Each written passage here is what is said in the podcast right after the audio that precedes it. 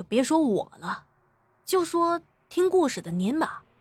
如果您走在路上，听到后面有人在笑，你也会有一种想要回头一看究竟的想法吧。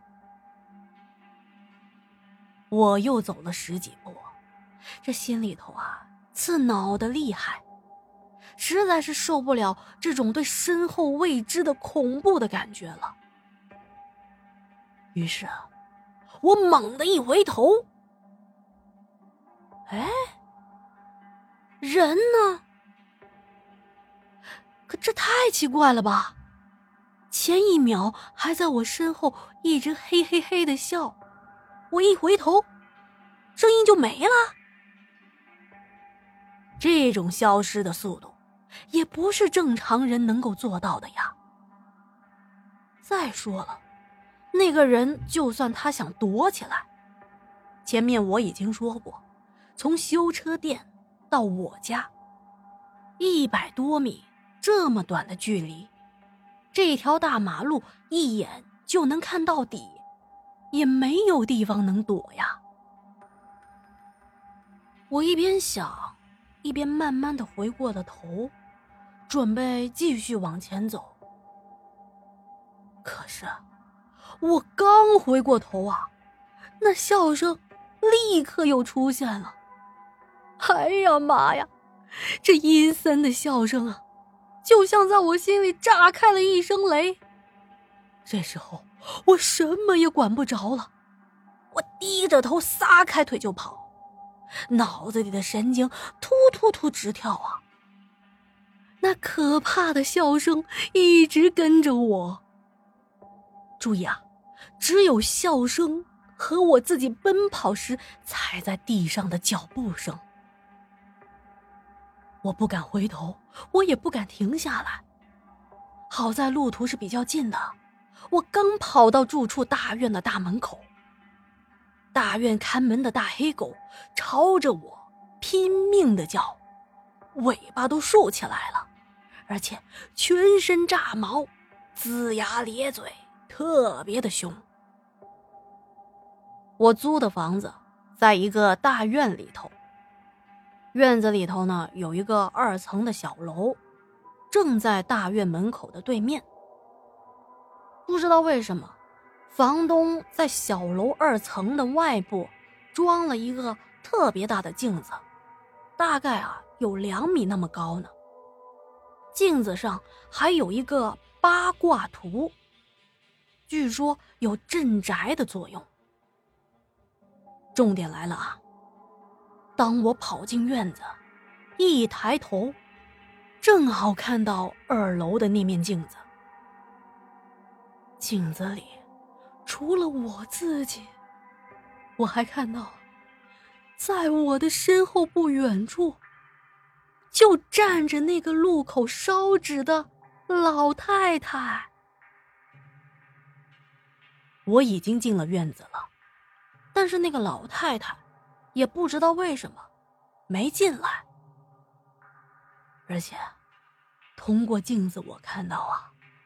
他的眼睛死死的盯着我，表情很凶，好像很生气，就好像我欠他钱一样。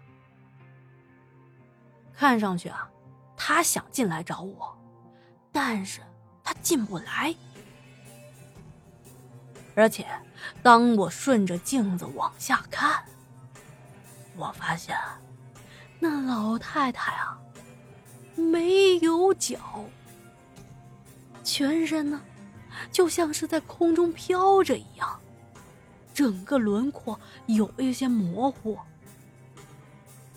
当下我就明白过来了，我快步的走到自己住的那屋子，关上了门，喝了好几杯的热水，这才逐渐的缓了过来。笑而不语说啊，自从经历了这件事情，他晚上再也不敢怎么出门了，实在是没办法除外。可是，有些事情，不是你说避开就能避开的。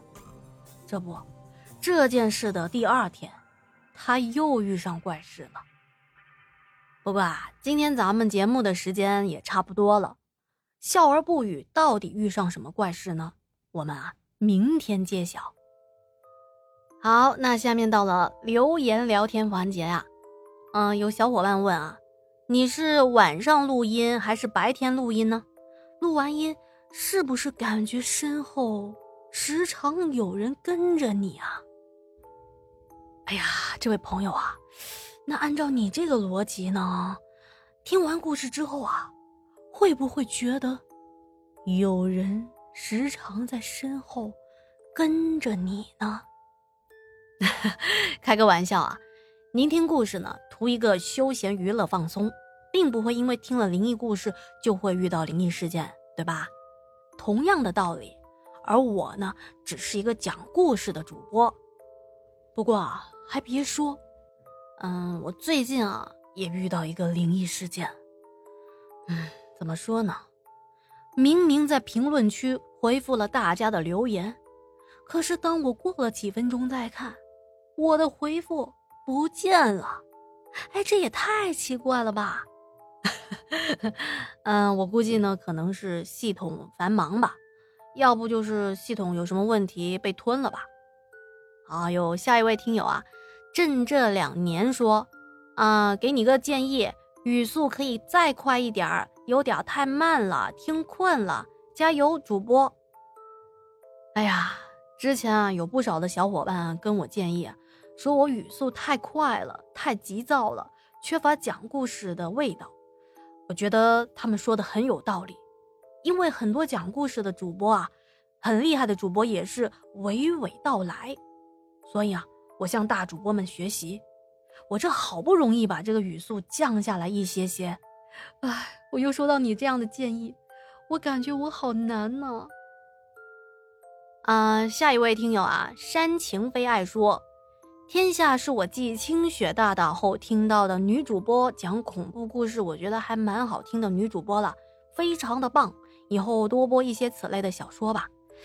哎呀，这个这位朋友啊，第一你你没夸到点，因为咱们是灵异电台节目啊，和恐怖故事还是有分别的，还是有区分的啊。因为恐怖呢可能追求一种更加刺激，但是灵异呢多了一些奇幻，嗯。就是灵异包含恐怖的元素，但并不是为了恐怖而恐怖的。还有啊，这个我真的不敢和清雪大大比啊，我还差得远呢。但是要谢谢您的喜欢和肯定。嗯，大家听这个专辑的第一集和现在的故事对比，可以发现啊，天下是一点一点的在进步，包括咱们的天下鬼语啊，就像各位的女儿一样，是各位看着。慢慢的成长起来的，天下鬼语能够越走越远，是离不开各位的守护和支持的。很多朋友啊，在每一期的节目都留言打 call 了，我在后台的数据都是可以看到的。我呢，看在眼里，记在心里。哦，对了，还有啊，咱们节目呢不是小说啊，是独家原创电台节目啊。不过说到这啊，倒是提醒我了，我最近这段时间呢。确实也在筹备灵异悬疑小说，呃，也即将上架了。届时啊，欢迎各位朋友点击收听啊。好啦，今天节目就到这里了。您要是觉得不错，记得帮天下点赞、打 call、转发。那我们明天不见不散。天下故事，天下说，祝您好梦，晚安。